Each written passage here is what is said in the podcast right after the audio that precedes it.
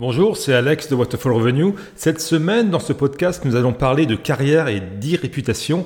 Et je vais essayer d'être rapide et synthétique car je dois aller chercher ma fille à l'école dans 45 minutes. On va donc parler d'e-réputation et de carrière professionnelle à notre époque, c'est-à-dire dans les années 2000, à l'ère de l'Internet. Bien entendu, votre réputation dans le domaine réel, dans le domaine physique est très important. J'en avais déjà pas mal parlé euh, dans la formation Carrière Booster de Waterfall Revenue où j'expliquais qu'au-delà de bien faire son travail, être attentif à l'expérience de travail que l'on donne à ses collaborateurs, à ses collègues, à ses supérieurs est très important.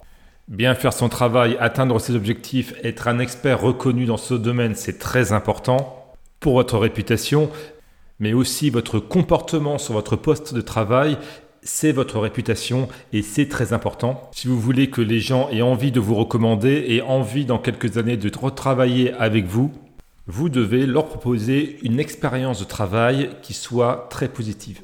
Maintenant, qu'en est-il de votre e-réputation, c'est-à-dire de votre réputation sur Internet, en tout cas de ce qui est visible pour les recruteurs? Alors, le plus important, là on est en début des années 2020, c'est d'avoir un profil LinkedIn. Et idéalement que ce profil LinkedIn apparaisse dans les tout premiers résultats, si ce n'est le premier résultat quand on fait une recherche Google sur votre nom. Sans rentrer trop dans le détail de l'utilisation de LinkedIn, ce qui est important, c'est d'avoir une photo de profil qui soit professionnelle. Donc pas une photo de vous pendant que vous êtes en vacances, pas une photo de vous avec des lunettes de soleil, pas une photo type passeport, le mieux, c'est d'aller chez un photographe ou, euh, dans les grandes surfaces, en général, il y a des, il y a des boutiques euh, qui prennent des photos d'identité et de dire au photographe que vous faites une photo pour un CV ou pour un profil LinkedIn et il va vous aider normalement à avoir une pose plutôt sympathique, en tout cas une pose professionnelle. Ensuite, ce qui est bien sur le profil LinkedIn, c'est que vous faites apparaître uniquement ce dont vous avez envie. Pour ce qui est de vos études, si vous avez par exemple un master d'une grande école de commerce ou d'une école d'ingénieur ou d'une grande université, ce n'est peut-être pas la peine euh, d'écrire le début de vos études. Par exemple, si vous avez fait un BTS ou un EUT, ce n'est pas la peine de l'écrire si vous avez un niveau d'études supérieur. Moi-même, sur mon profil, je ne mets que mon euh, diplôme le plus élevé et j'ai complètement enlevé toute la partie universitaire qui est moins qualitative en termes d'études pour ne garder que le diplôme final d'une grande école de commerce. Pareil pour les expériences professionnelles. Si vous avez beaucoup d'expériences professionnelles, mettez que les dernières. Euh, alors, il faut bien sûr qu'on comprenne ce que vous avez fait depuis votre sortie des études. Il faut également éviter d'avoir des trous, mais à moins que vous entriez tout juste dans la vie active, tout ce qui est stage, tous les petits emplois ou toutes les errances de votre parcours professionnel, euh, enlevez-les, ne les mettez pas sur votre LinkedIn. Ça vaut également pour votre CV.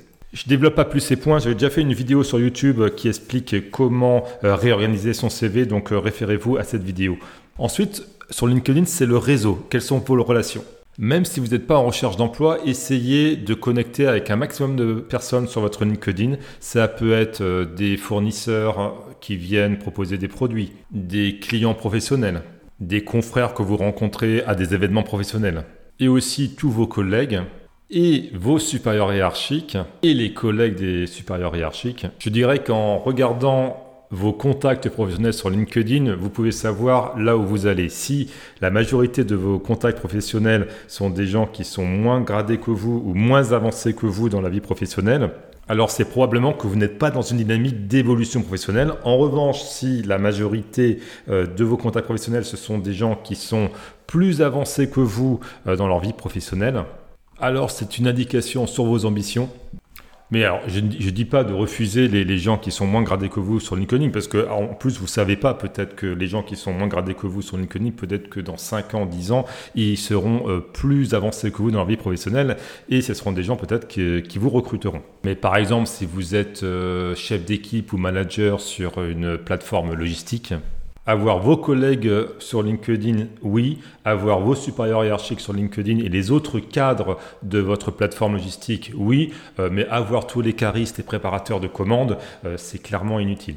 Ne le refusez pas si ce sont eux qui sont à l'initiative d'une connexion sur LinkedIn, mais euh, n'allez pas vous-même initier les, connexions sur LinkedIn. Sur LinkedIn, il y a aussi une fonctionnalité qui s'appelle les recommandations. Ça, c'est très utile.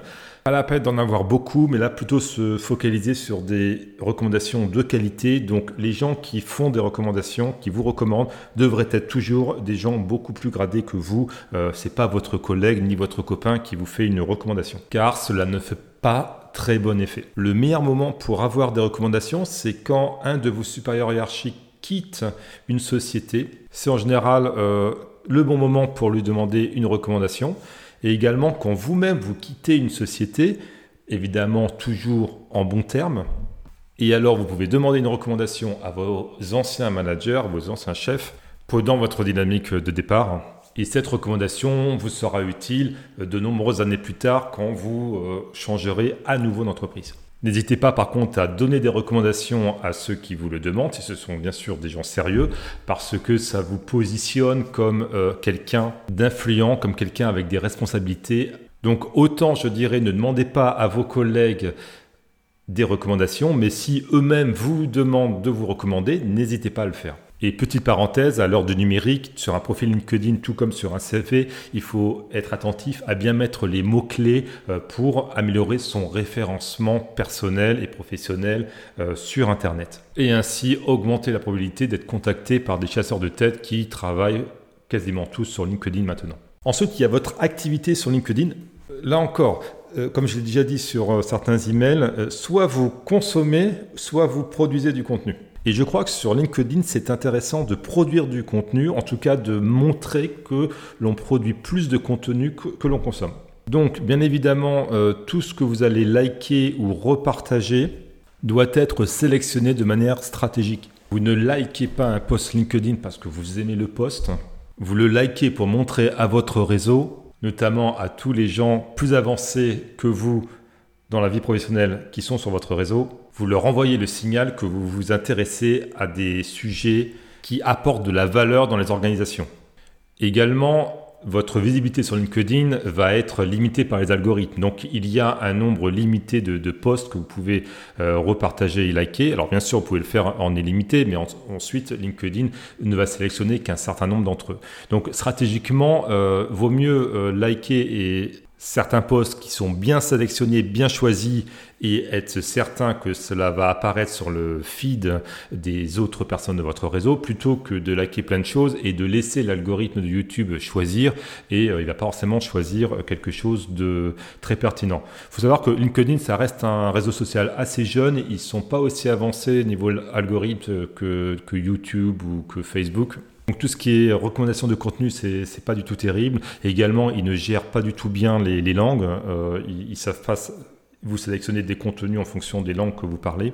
Ça va évoluer bien sûr, mais ce qui veut dire que pour l'instant c'est un réseau assez immature, il faut faire attention à ce qu'on y fait. Par contre, c'est aussi euh, une grande opportunité parce que comme c'est un, réseau qui n'est pas encore très mature, il n'y a pas encore trop de publicité et également c'est un peu comme Facebook euh, au début tout ce que vous partagez, tout ce que vous créez, tout ce que vous soumettez comme contenu est très bien relayé auprès de votre réseau.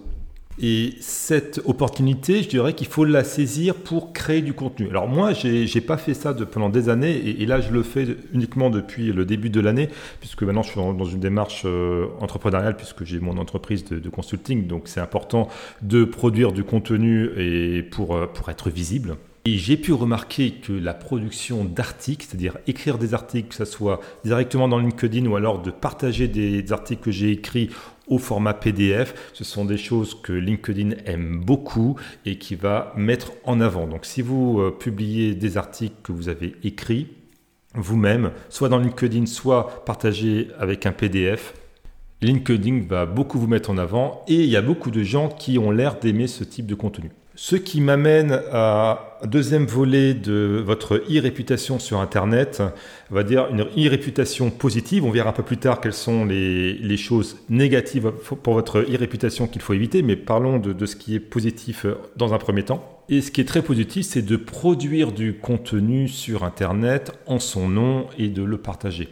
J'avais un collègue il y a quelques années, euh, lui ce qu'il faisait, il était euh, plutôt dans ce qu'on appelle la data science et ils écrivaient des, articles qui publiaient dans des revues spécialisées. Et il s'était fait un petit peu un, nom en faisant ça. il publiait en anglais. Alors le seul inconvénient que je trouve à, sa stratégie, c'est que c'était des, revues très confidentielles où euh, si vous voulez acheter la revue, il faut payer euh, quelque chose comme plus de 100 dollars euh, la revue. Donc ça restait dans un domaine c'est-à-dire professionnel universitaire. On, sent bien qu'il y avait un, business derrière de, de revues, de vendre très très cher ce type d'articles. Et donc lui-même pouvait pas repartager sur les réseaux sociaux les, articles qu'il avait écrits, puisque la revue pour laquelle il avait écrit voulait plutôt le, les vendre. Mais c'était quelque chose d'assez intéressant que moi je l'observais faire il m'envoyait par email l'article qu'il écrivait. Donc, il n'y avait pas non plus des choses euh, très transcendantes, mais, mais c'est vrai qu'il euh, pouvait écrire sur euh, son LinkedIn, son CV, qu'il avait contribué à telle revue a priori prestigieuse. Et en fonction de votre domaine d'expertise, de compétences, il y a peut-être quelque chose à creuser de ce côté-là. En soumettant des articles à des revues, alors pas des, revues mainstream, hein, pas, pas, allez, pas solliciter la, presse papier, choses comme ça, ça, ne sert à rien. Plutôt, il y a, tout un business de, revues soi-disant spécialisées euh, qui ne le sont pas forcément, en tout cas qui ne sont pas très renommées, en tout cas qui donnent l'illusion euh, d'une renommée, d'une respectabilité, et ça peut être intéressant euh, de faire ça. Il y a beaucoup de revues en anglais notamment. Alors, si vous voulez écrire en anglais, moi ce que je vous conseille, si vous êtes francophone comme moi, et que vous parlez quand même l'anglais, mais que vous n'avez pas non plus un niveau qui vous permettent euh, d'écrire parfaitement en anglais. Euh, moi, ce que je fais, c'est que j'écris tous mes articles en français de manière à ce qu'ils soient bien rédigés. Ensuite, je les mets dans Google Translate et donc j'ai une traduction approximative que me fait Google. Alors déjà c'est beaucoup plus rapide que ce que je pourrais faire moi puisque en, quelques secondes vous avez la traduction alors que si c'est moi qui traduis euh, ça va me prendre du temps. Et ensuite je reprends la traduction que m'a fait Google Translate et, bah, je, la, remanie parce qu'en la relisant, il y a des choses parfois où Google Translate est, complètement euh, est, parti complètement euh, dans des mauvaises euh, directions. Donc je reprends l'article de manière qu'il soit compréhensible et ensuite je le soumets à des services en ligne. Alors moi, ce que j'utilise, ça s'appelle writesaver.co. C'est un service de proofreading qui est effectué par des, par des, là, c'est des Américains natifs, parce que moi, quand je publie, je, fais avec une écriture américaine. Et en général, 24 heures, vous avez un professionnel euh, anglais qui va, ou américain qui va vous corriger toute votre syntaxe et l'orthographe, bien entendu. Et ça, je dirais, ça c'est indispensable. Hein. Euh, ne pensez pas, même si vous parlez très bien l'anglais, que vous pouvez écrire et publier des, contenus en anglais sur Internet euh, sans avoir sans être passé par cette étape. Sinon, ça fait un peu comme quand vous êtes francophone, quand vous voyez des gens qui, euh, où le français n'est pas leur langue principale, ou parfois des, des, gens qui vont peut-être originaires d'Afrique, où le français est beaucoup parlé, mais c'est pas forcément la langue maternelle, euh, bah, vous allez voir des, des, syntaxes, des choses un petit peu bizarres. Et, vous, quand vous écrivez ou vous parlez en anglais, c'est pareil. Et bah, ça fait une impression qui, qui est pas très, euh, pas, pas très sérieuse. À ce sujet, pour toute mon audience qui se trouve en Afrique, je sais que vous êtes nombreux. Peux voir, de par les commentaires, les emails que vous, m'écrivez, euh, en fonction des, pays et des niveaux d'éducation, euh, parfois vous, votre français est, parfaitement correct hein.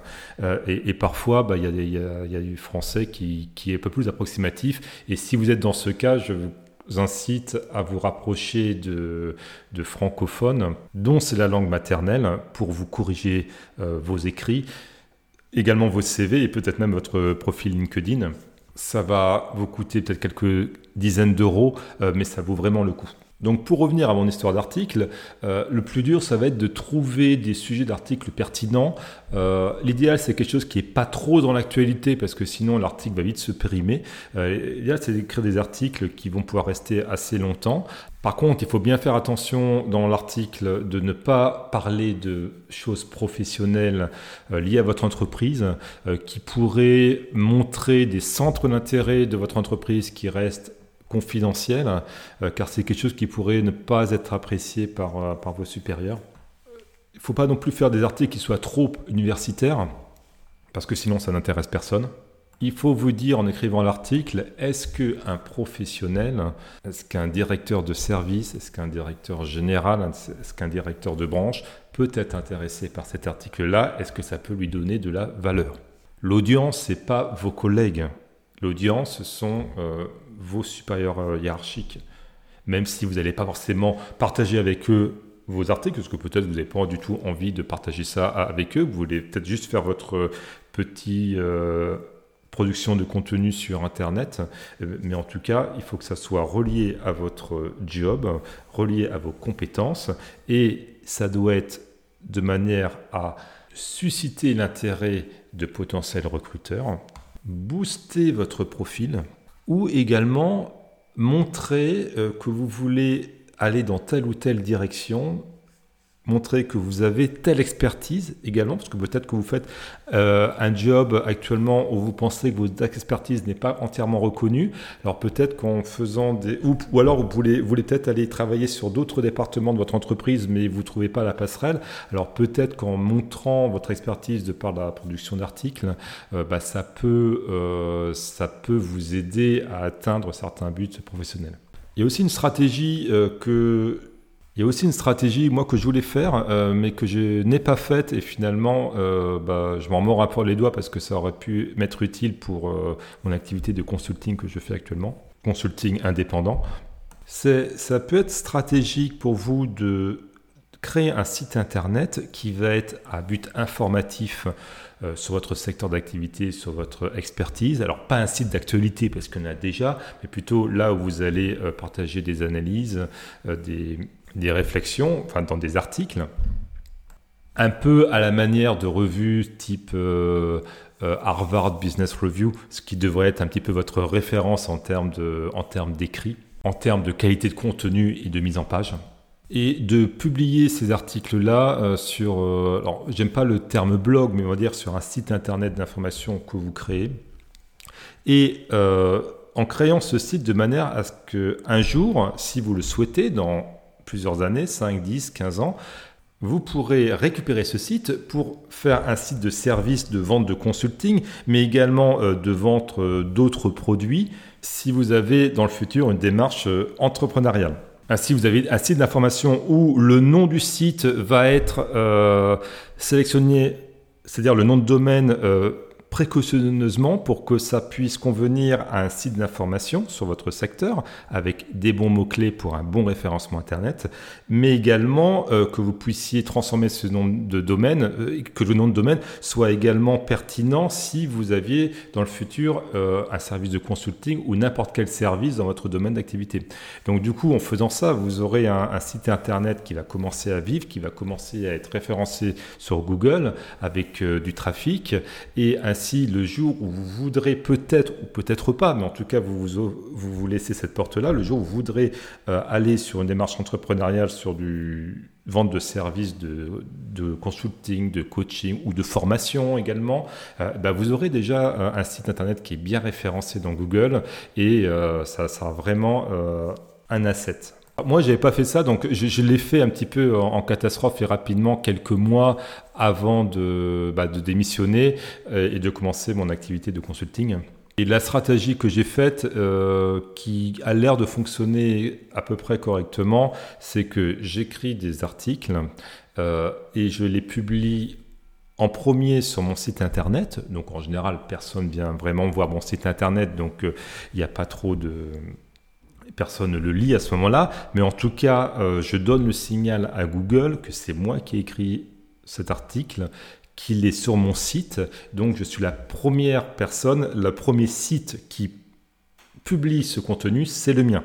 Et ensuite, je vais republier euh, ce contenu sur d'autres sites, euh, notamment LinkedIn, sur les réseaux sociaux. Et Google considérera euh, ce contenu qui est en fait du contenu dupliqué, pour ceux qui connaissent un petit peu le, Search Engine Optimization, le, SEO. Bah, ce contenu dupliqué ne viendra pas en concurrence ou avant le, contenu de, votre propre site. Ça, c'est très important. Et, ensuite, bah, vous publiez sur LinkedIn, eux qui vont avoir une puissance euh, importante grâce euh, à l'application et à la richesse du réseau. Et également, je package régulièrement tous les articles que j'écris euh, sous la forme d'une revue.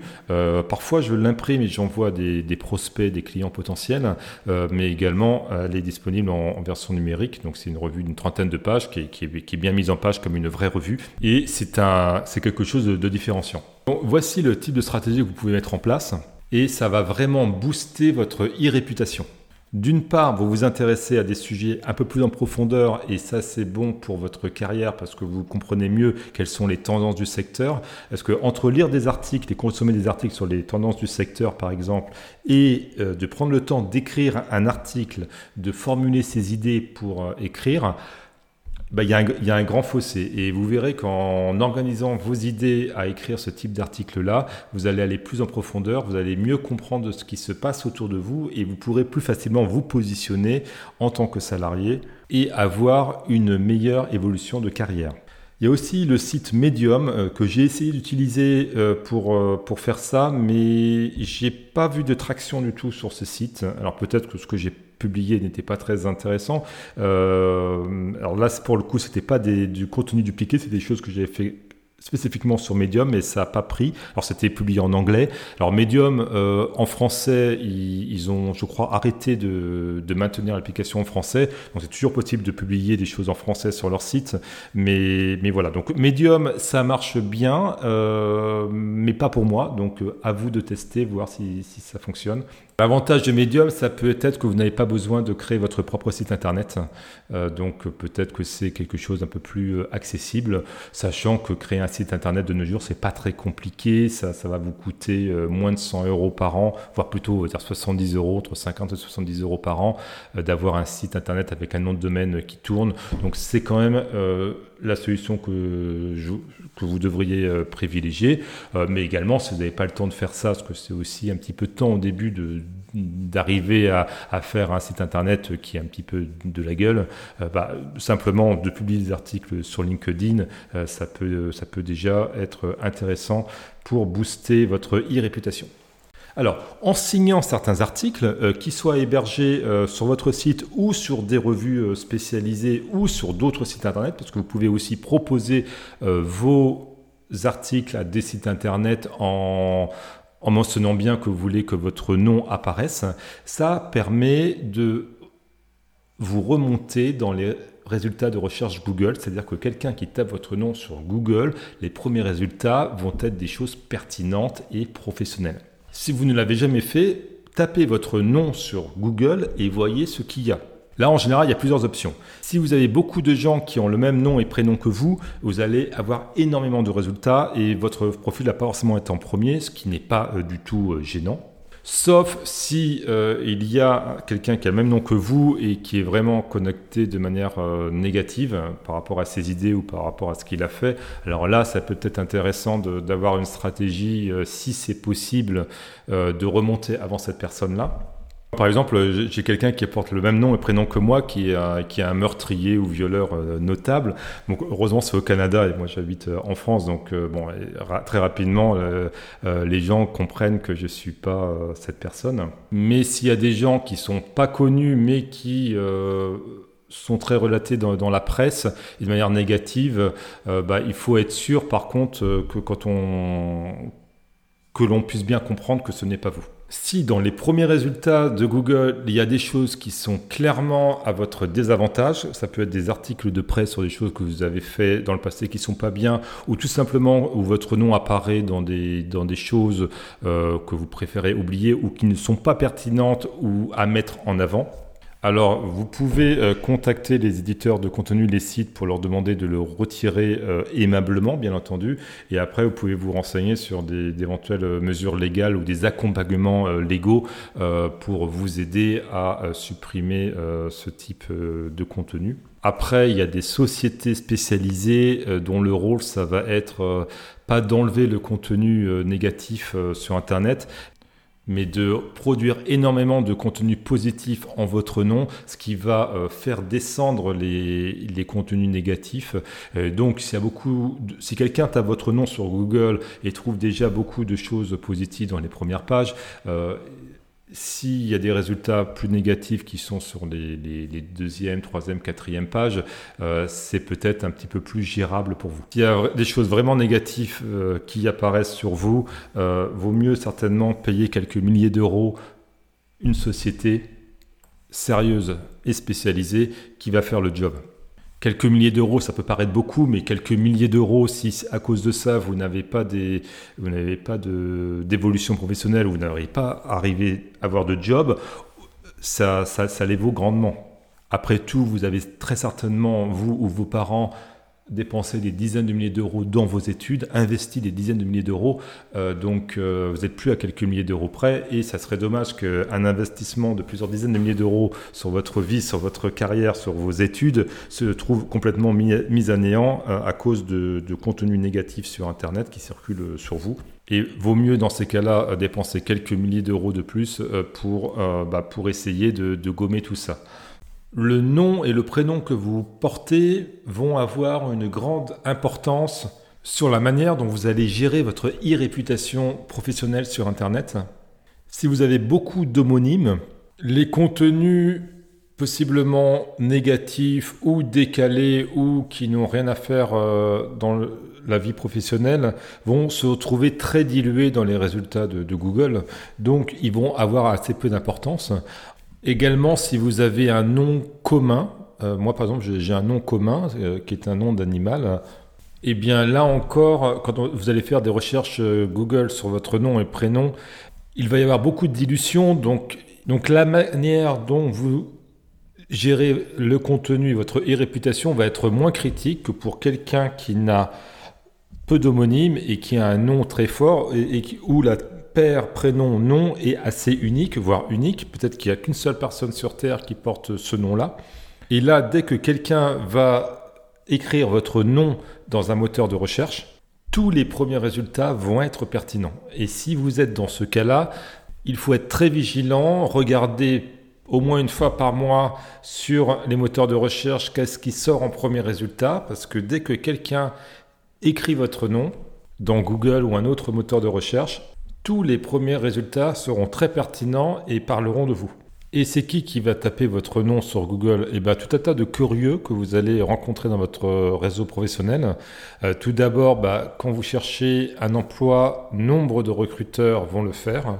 Moi, j'aime pas trop le faire, mais euh, je sais que sur des sessions de recrutement que j'ai pu faire avec des collègues, euh, bah, les collègues ont fait des recherches Google sur le nom des candidats. Et de mon expérience, il n'y avait jamais euh, rien de vraiment compromettant pour ces candidats.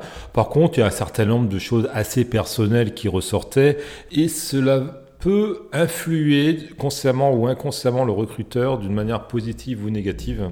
Donc avant de poster un contenu sur Internet en public, il est bon de réfléchir est-ce que c'est pertinent ou pas, dès lors que c'est rattaché à votre nom. Et on reviendra euh, sur ce point plus tard. Les gens qui vont taper votre nom sur un moteur de recherche, ça peut être aussi vos collègues ou futurs collègues ou vos subordonnés et ça va donner un a priori avant même qu'ils vous aient rencontré bien souvent ou au tout début qu'ils vous aient rencontré, ça va leur donner un a priori euh, positif ou négatif.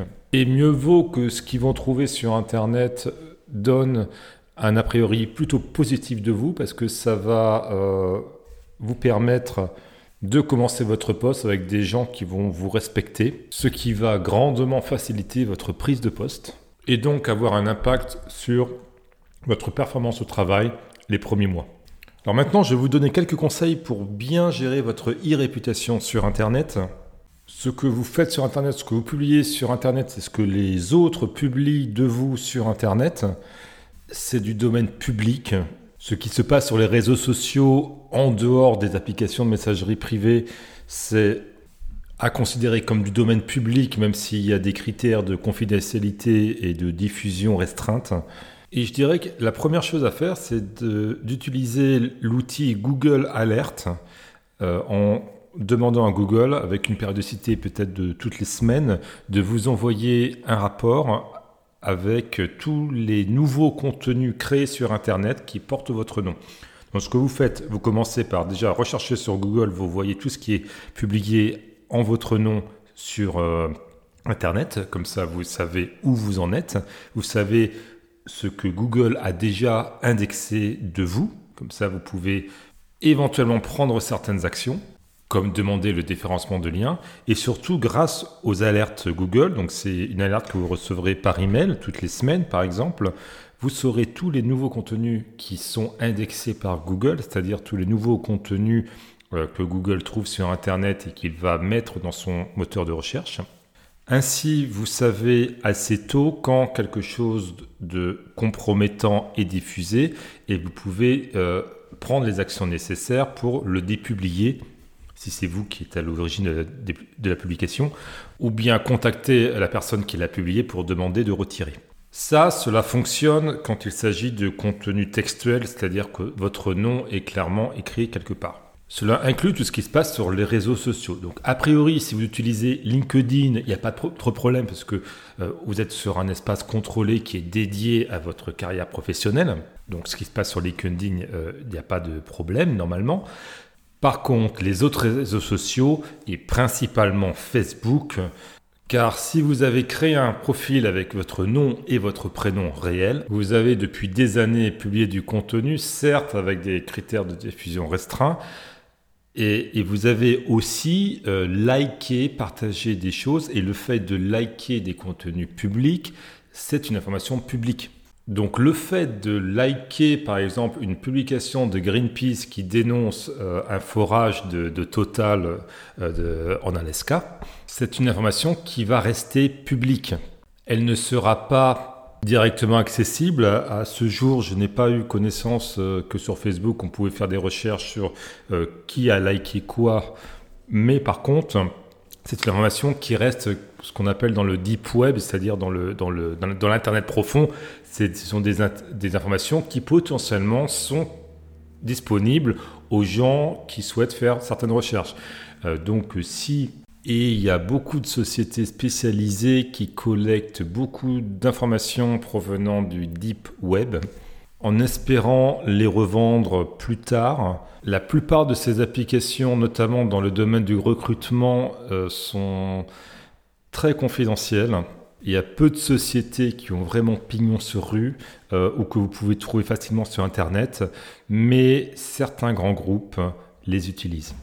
Et donc, si vous postulez chez Total, et que Total, aujourd'hui ou dans le futur, les services RH ont des accès à certains outils, qui sont par ailleurs, d'après les dernières euh, réglementations européennes, euh, parfaitement illégaux, alors euh, le fait de liker abondamment des publications de Greenpeace ou des contenus qui sont euh, à l'encontre des, intérêts des groupes pétroliers, c'est peut-être quelque chose qui va vous desservir euh, lors de votre candidature. Moi, j'utilise plus Facebook euh, à part pour euh, la, la, page Waterfall Revenue, euh, mais j'utilise plus Facebook à titre personnel depuis pas mal de temps. J'ai un compte Facebook, mais il est inactif. Je ne poste plus de contenu dessus. Mais quand je l'avais créé, je l'avais pas créé sous mon nom prénom.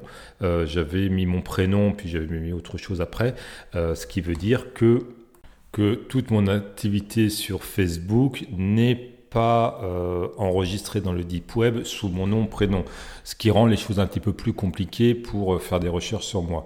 Alors ça n'interdit pas toute recherche puisque bien sûr Facebook euh, connaît bien mon identité puisque j'ai dû fournir une adresse email et certainement un numéro de téléphone, donc ils savent très bien qui je suis. Mais une recherche sur le deep web sur mon nom et prénom ne permettrait pas facilement de retrouver les contenus que j'ai likés en public.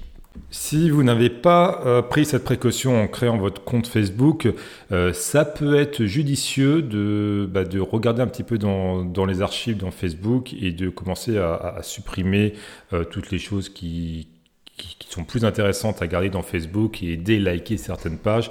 Alors ça va pas forcément supprimer toutes les mentions qu'il peut y avoir dans le deep web, mais au moins vous pouvez faire un filtre et enlever tout ce qui est du plus compromettant. La possibilité que des sociétés comme Facebook vendent vos informations personnelles à des fins de recrutement, elle est quasi nulle, puisqu'ils sont vraiment scrutés par tout un tas d'autorités, donc ils ne le feraient jamais. Par contre, le fait qu'ils vendent à d'autres sociétés des informations, là, ça devient un peu plus nébuleux, même s'ils ne sont pas censés le faire.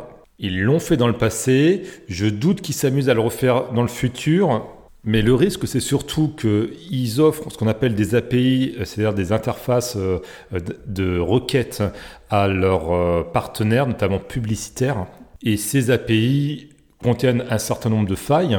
Ce qui fait que certaines sociétés euh, utilisent ces failles pour euh, faire beaucoup de requêtes sur Facebook, euh, pour avoir des informations personnelles sur les gens, et ensuite ils stockent ça dans des bases de données, ce qui est bien entendu illégal mais ce sont des choses qui se pratiquent toujours.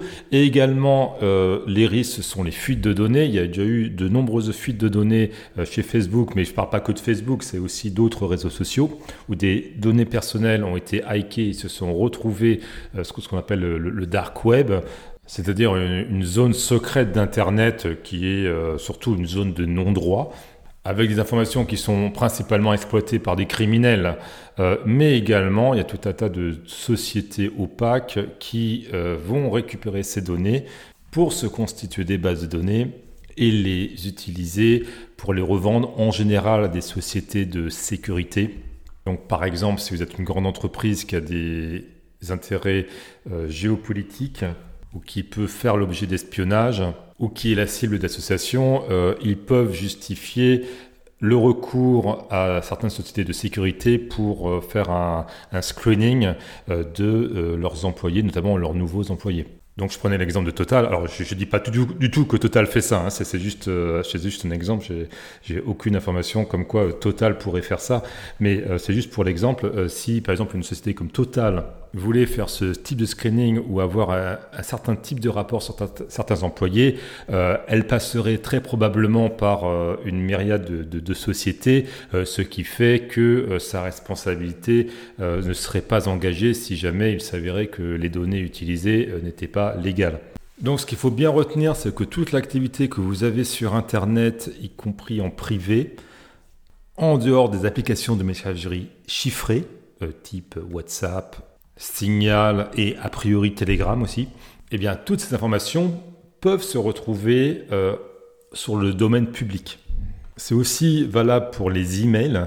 Donc moi, ce que je vous conseille de faire, alors c'est sans être parano, mais c'est juste en reprenant votre boîte d'emails, par exemple.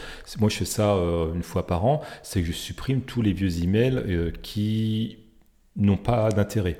Par exemple, sur ma boîte email, euh, j'ai pas envie de garder des communications avec des, des ex-copines, par exemple ou tout un tas de communications privées que j'ai pu avoir avec cette personne euh, dans un contexte qui était euh, différent. Si vous êtes ambitieux et si un jour vous souhaitez avoir des hauts niveaux de responsabilité dans les entreprises ou euh, être à des postes politiques ou en tout cas d'organes d'influence, je vous conseille fortement de faire attention à votre e-réputation, mais également à toutes les traces numériques que vous laissez, y compris en privé, donc sur toutes les messageries non chiffrées et tout ce que vous postez sur les réseaux sociaux, ça va peut-être valoir le coup une fois par an de, faire un grand nettoyage et, d'enlever tout ce qui n'est pas euh, intéressant de garder. Et je fais une petite parenthèse, euh, ce qu'on peut voir souvent quand on fait des recherches Google sur le nom de personnes, euh, souvent vient un site de mariage, souvent leur site éphémère de mariage ou des vidéos de mariage, voire des PowerPoint ou des présentations qui ont été faites euh, pour rigoler lors des mariages. Et souvent, euh, tout ça, ça se retrouve euh, de manière publique parce que ça a été partagé sur des sites publics éphémères pour un mariage. Alors peut-être que un, deux ans après le mariage, ça vaut peut-être le coup de juste détruire ce site. pareil pour les listes de mariage. Enfin bref, quand vous vous mariez, vous laissez potentiellement beaucoup de traces sur Internet et un an après le mariage, c'est peut-être nécessaire de, faire le grand nettoyage et de supprimer euh, tout ce type euh, de choses. Car ça ne regarde personne si vous êtes marié ou pas, à quoi ressemble votre époux ou votre épouse. Tout ça, ça suscite euh, surtout de la curiosité mal placée et cela peut donner des a priori négatifs aux gens qui les trouveraient et donc nuire à votre progression professionnelle. Je vais vous donner aussi une petite astuce. Si, comme moi, vous avez plusieurs sites internet euh, qui correspondent à des business en parallèle d'une activité principale, comme par exemple dans mon cas Waterfall Revenue et j'ai d'autres choses également, d'un point de vue légal, si le site est hébergé en France et s'il s'adresse à des consommateurs français, vous avez l'obligation de mettre votre nom euh, dans les mentions légales.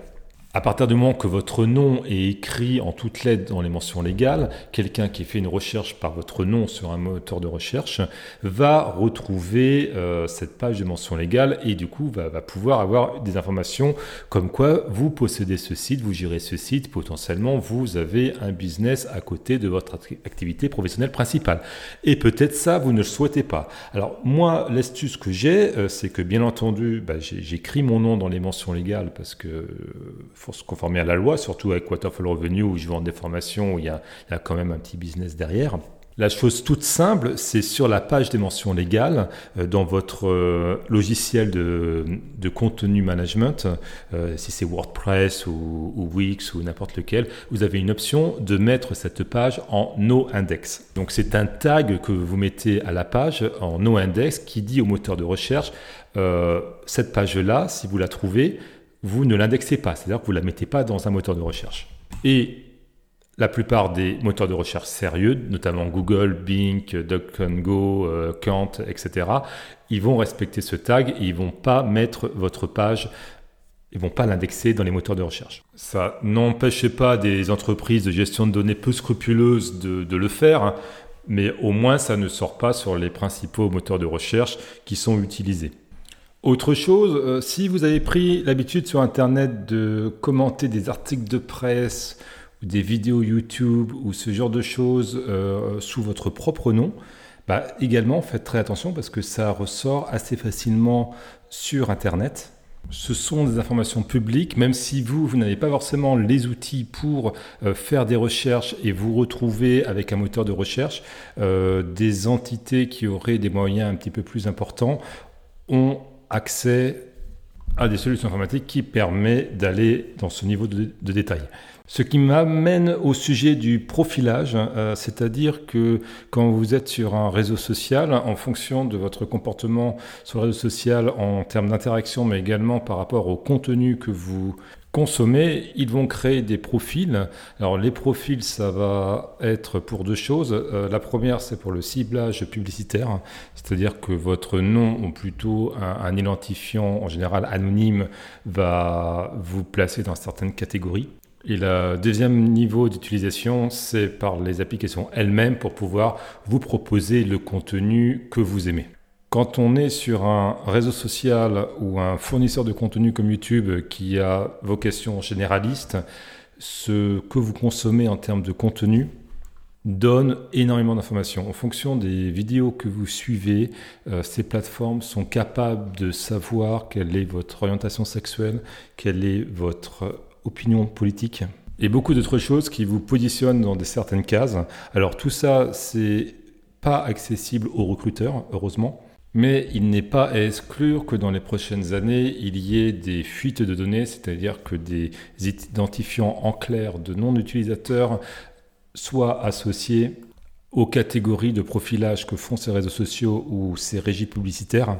Et dans le cas d'une fuite de données, il est tout à fait possible que des sites Internet se créent dans des territoire avec des législations plus laxistes, mais accessibles de partout dans le monde, où juste en tapant un nom, un identifiant ou une adresse email, il serait possible d'avoir euh, ce type de profilage accessible gratuitement ou contre rémunération.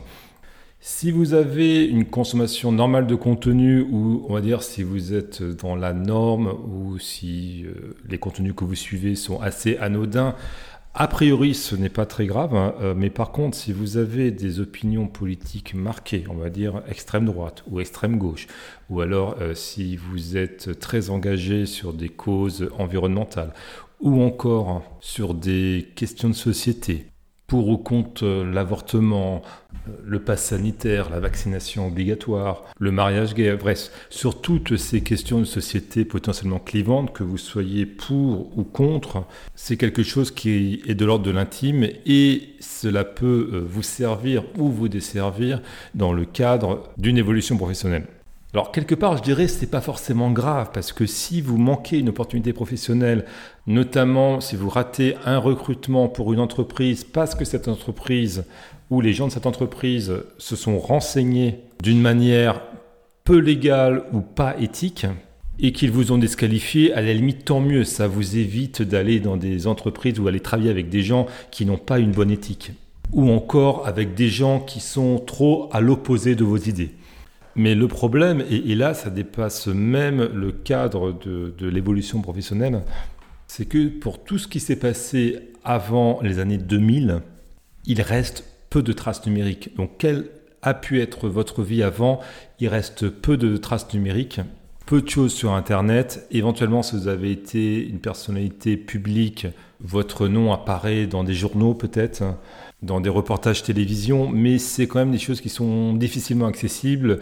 Et pour accéder à ce type de contenu, en général, il faut payer. Donc euh, tous les gens qui sont juste un petit peu curieux, en général, ils vont pas aller jusqu'à euh, payer 10, 20 euh, ou voire plus euros pour obtenir un article d'archive où votre nom est mentionné.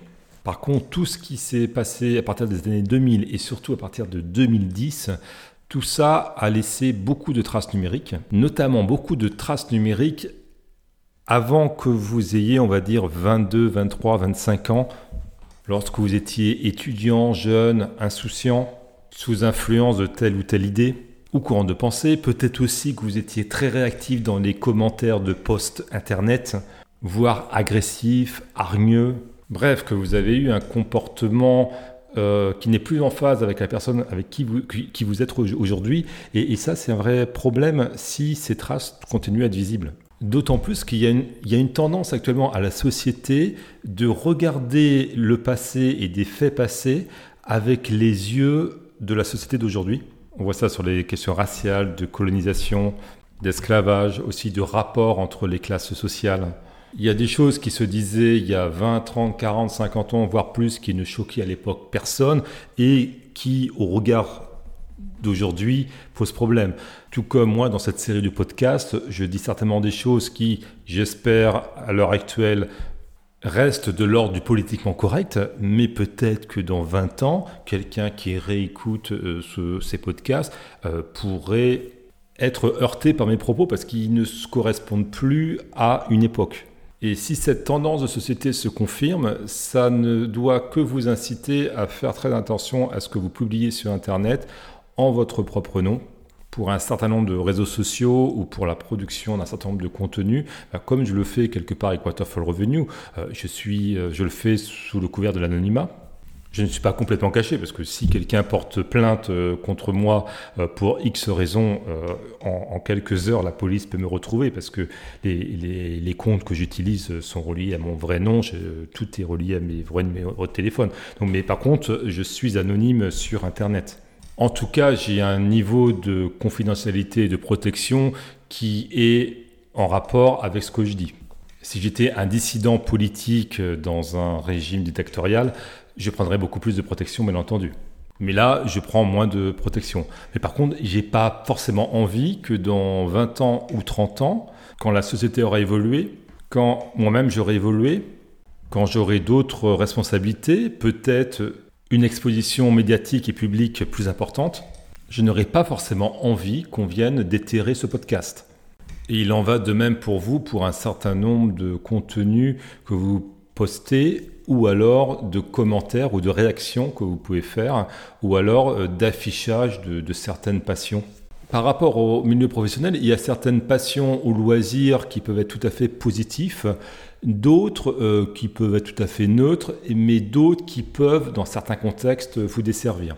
Par exemple, si vous faites du sport comme de l'escalade, du wakeboard, de la voile, du golf, tout ça, c'est plutôt positif.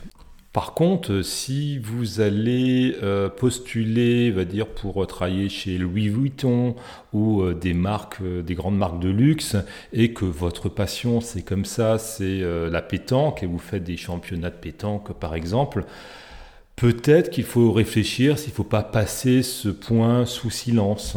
Car dans le milieu de la mode, cela pourrait avoir une connotation négative. C'est ce type de raisonnement qu'il faut que vous vous posiez. Est-ce que euh, ce que j'annonce publiquement est clairement un avantage? Et, là, dans ce cas-là, bah, il faut le laisser, voire en jouer dessus. Euh, mais si c'est neutre, voir où vous n'êtes pas trop sûr, bah peut-être qu'il ne faut pas euh, annoncer ça publiquement, que ça soit sur un CV ou en étant trop visible sur Internet quand on fait des recherches euh, à votre nom. Le dernier point que je voulais aborder, c'est la reconnaissance de l'image et de la vidéo. On a vu jusqu'à présent que quand le texte de votre nom apparaît quelque part de manière numérique sur Internet, alors des connexions peuvent se faire et il est possible de vous retrouver. En revanche, euh, si vous mettez à l'heure actuelle votre photo sur un site, même en pleine page d'un site que vous aurez créé où il y a juste votre photo, a priori, c'est très difficile de que quelqu'un qui ne connaisse pas l'existence de ce site trouve ce site avec votre photo actuellement. Il y a bien des outils qui existent avec euh, des systèmes de reconnaissance faciale, mais ils ne sont pas trop accessibles au grand public et même pas aux entreprises. C'est plus des systèmes qui sont utilisés euh, par quelques grandes agences de renseignement, principalement la Chine sur sa propre population et les États-Unis. Et aussi quelques autres États comme Moyen-Orient ou Israël qui, qui font ce genre de choses sur leur propre population. Donc il n'y a pas encore mais je pense que ce n'est qu'une question de temps. Solution grand public ou accessible au privé de recherche par l'image ou par exemple en ayant la photo de votre CV et en l'injectant dans un moteur de recherche d'image, il pourrait être possible de trouver toutes les photos de vous sur Internet.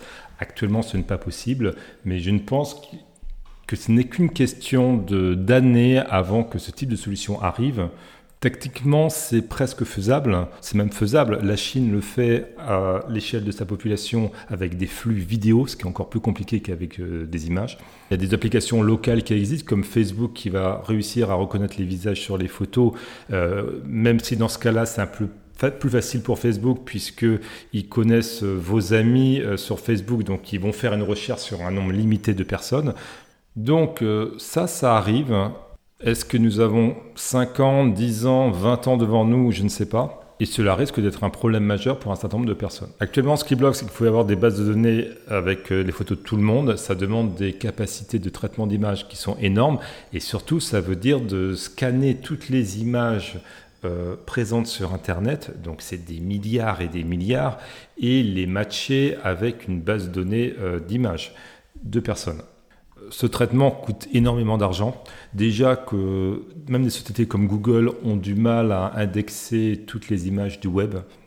Si vous avez des sites internet comme moi, vous pouvez vous amuser à regarder quand euh, Google vient euh, pour euh, faire l'indexation de texte de votre site web et ensuite il va repasser quelques semaines plus tard pour faire l'indexation des images et l'indexation des images, on voit bien qu'il met beaucoup de temps à faire cette indexation qui est un traitement qui reste assez lourd.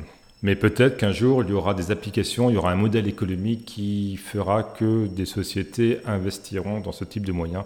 Et il est fort probable que les grandes agences de renseignement, notamment la NSA aux États-Unis, euh, le fait déjà, scanne déjà toutes les images euh, du monde et les match par rapport à une base de données euh, de personnes qui les intéressent. Pas la population entière, je pense pas, mais au moins une base de données avec des centaines de milliers et des millions de personnes qui les intéressent. Donc si vous allez à une manifestation euh, pro-nazi ou anticapitaliste ou ce genre de choses, bah, peut-être euh, attention à pas vous faire euh, photographier et apparaître sur les articles de presse, mais surtout les sites internet de ces mouvements-là.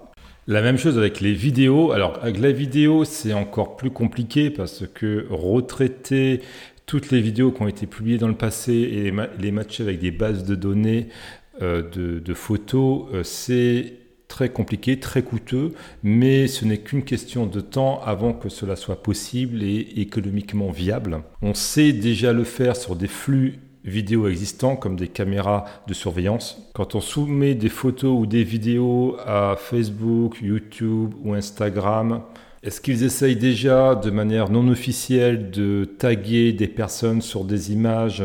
On ne sait pas, certainement pour Facebook, peut-être pas sur YouTube, mais le jour où c'est arrivé, et c'est peut-être déjà arrivé, ces gens-là se font des, bases de données avec telle ou telle personne apparaît dans telle ou telle vidéo. Là encore, mon propos, c'est pas d'être paranoïa, euh, mais si vous avez des activités, des passions qui euh, peuvent vous desservir sur le plan de votre évolution professionnelle, dans ces cadres de figure-là, il faut euh, bien faire attention à votre utilisation des outils numériques. Ce qui est anodin actuellement en termes de publication sur Internet, ce qui n'a aucun impact aujourd'hui sur votre e-réputation, parce que vous êtes sous couvert d'anonymat ou alors vous mettez en ligne des flux vidéo, des images, voire des contenus audio comme ce podcast, ou des empreintes vocales de personnes pourraient être faites, ce qui est certainement beaucoup plus facile à faire que des images d'ailleurs. Eh bien, dans quelques années, tous ces contenus postés sans conséquence, peut-être qu'ils auront des conséquences. Donc, euh, il faut avoir la réflexion de se dire, avant de poster quelque chose, quand je fais quelque chose, quelles pourraient être les conséquences dans le futur pour mon évolution personnelle, pour mon e-réputation sur Internet. Cela demande un petit peu d'intelligence, un petit peu de vision long terme, mais je crois que c'est un sujet qui mérite toute votre attention. Et n'oubliez surtout pas les techniques que j'ai exposées en début de podcast, qui sont comment créer de toutes pièces une e-réputation positive. Et quelque part, si le, mal est déjà fait, si vous avez déjà beaucoup de choses sur Internet qui ne vous conviennent pas, que vous n'arrivez pas à retirer, eh ben, euh, la meilleure manière, c'est ce que font les sociétés spécialisées dans l'e-réputation, c'est qu'elles euh, noient euh, les anciens contenus avec des nouveaux contenus plus frais, plus consistant, plus riche, et ce qui va euh, déclasser vos anciens contenus plus négatifs euh, sur la deuxième, troisième, quatrième page des résultats de Google. Euh, donc assurez-vous, ça c'est très important, que votre première page de résultats sur Google soit absolument maîtrisée. Donnez assez de matière aux curieux potentiels pour trouver assez d'informations sur la première page, comme ça ils vont pas aller plus loin, ils vont pas essayer de creuser je ne crois pas que la solution, c'est de ne pas du tout être sur euh, Internet, parce que d'ailleurs, dans le cadre professionnel, il faut absolument être sur LinkedIn, sinon il n'y a aucun chasseur de tête qui va vous euh, contacter. Et surtout, si vous êtes absolument invisible sur Internet, ça en paraît presque suspect. Ça incite les gens à aller chercher plus loin, plus profond et potentiellement euh, retrouver des, traces dans le deep web, dans l'Internet profond que vous-même n'aurez pas réussi à identifier. Donc je dirais, n'en montrez pas trop, ne soyez pas invisible non plus sur Internet. Acquérez les compétences pour parfaitement contrôler ce que vous donnez à voir sur la première page de résultats Google pour une recherche sur votre nom ou sur votre nom et votre ville ou sur votre nom et votre entreprise, voir votre nom et votre école ou formation Écrivez vous-même l'histoire que vous voulez raconter au monde. Vendez et gérez votre nom comme une marque. N'hésitez pas à demander à des amis de supprimer certains posts. Monitorez et optimisez votre réputation sur Internet comme le ferait un responsable de communication d'une entreprise. Voilà pour ce podcast. Alors finalement, j'ai pas du tout été synthétique. Mais ce sont les joies du podcast. Euh, parfois, je pense que j'ai pas grand-chose à dire et quand j'allume le micro, finalement, j'ai beaucoup de choses à dire et je m'étends un petit peu. Donc, j'espère que ça n'a pas été trop long. Je crois que c'est jusqu'à présent le podcast le plus long que j'ai fait. Je vais quand même essayer pour les autres enregistrements de faire des choses un petit peu compactes. Et ne vous inquiétez pas, je n'ai pas oublié d'aller chercher ma fille à l'école. En fait, j'ai coupé le podcast au milieu et euh, je me suis repris en plusieurs fois pour faire cet enregistrement. C'était Alex de Waterfall Revenue. N'hésitez pas à visiter mon site waterfallrevenue.com. Sur ce site, vous pouvez vous abonner au cercle. Ce sont des emails privés que j'envoie environ toutes les semaines sur des sujets liés à votre évolution professionnelle et de manière générale au succès de votre vie euh, professionnelle, personnelle et de votre vie financière. Waterfall Revenue est aussi sur YouTube. Il y a une chaîne YouTube qui s'appelle Waterfall Revenue FR il y a également un compte Facebook qui s'appelle Waterfall Revenue. C'est une page Facebook, donc n'hésitez pas à vous abonner pour recevoir d'autres types de contenus. Ce podcast est publié tous les vendredis midi, heure de Paris. Il est disponible sur YouTube et sur toutes les applications de podcast, donc n'hésitez pas à vous abonner sur l'application qui vous convient le mieux. Allez, ciao, à vendredi prochain.